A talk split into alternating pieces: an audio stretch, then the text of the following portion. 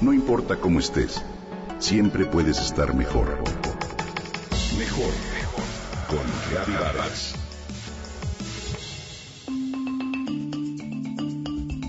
Un güerito muy delgado, de traje gris, corbata azul marino, muy engomado y bien peinado, salió al escenario.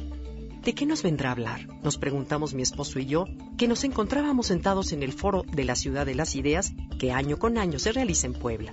Cabe aclarar que en dicho foro hemos visto pasar a las mentes más brillantes de nuestra época, oriundas de todas partes del mundo y con temas muy diversos de ciencia, arte, economía, tecnología, periodismo y demás.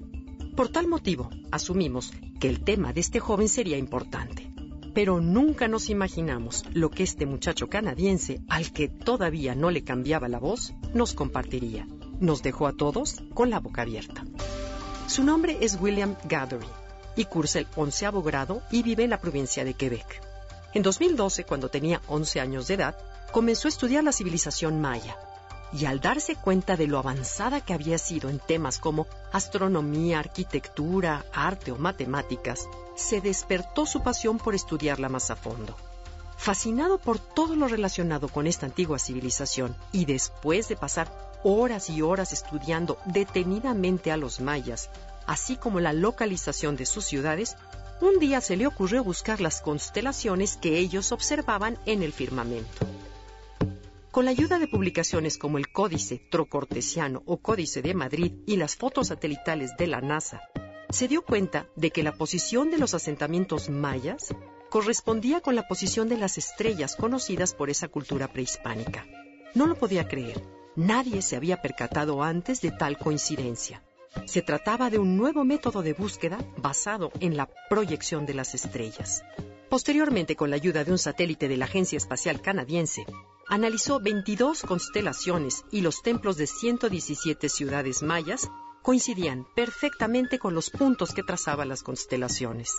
Entonces, al analizar la número 23, se dio cuenta de que dos ciudades del mapa coincidían con la constelación, pero faltaba una, la 118. El único problema era que por la densidad de la selva no se podía ver con claridad el terreno. Sin embargo, narró que hace poco tiempo, no recuerdo la fecha que mencionó, pero mostró la foto satelital, hubo un gran incendio en esa zona, el cual provocó que se quemara una gran porción de la selva. Fue entonces que se hicieron visibles los montículos cuyas formas rectilíneas insinuaban las estructuras de un asentamiento humano. De acuerdo con este joven, fue así como encontró los presuntos vestigios de una ciudad perdida dentro de la profundidad de la selva de la península de Yucatán, una ciudad que él bautizó como Cacchi o Boca de Fuego, y dice quizá la más importante de las antiguas ciudades mayas. No comprendía por qué los mayas habían construido sus ciudades lejos de los ríos, en terrenos poco fértiles y en las montañas. Tenía que haber otra razón, y como adoraban las estrellas, se me ocurrió verificar mi hipótesis. Me vi sorprendido y entusiasmado al darme cuenta de que las estrellas más brillantes de las constelaciones correspondían a las más grandes ciudades mayas, comenta este joven. Si bien la curiosidad y la tenacidad de Gathery son admirables, hay antropólogos que dudan de dicha hipótesis. La única forma de comprobarla es conseguir el presupuesto para sumergirse en la densidad de la selva. No obstante lo difícil que pueda parecer este objetivo, la pasión de este joven canadiense es tal que muy probablemente lo logre.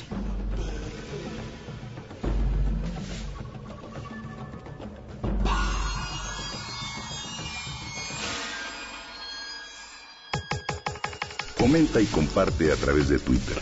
Gaby-Vargas. No importa cómo estés, siempre puedes estar mejor. Mejor, mejor.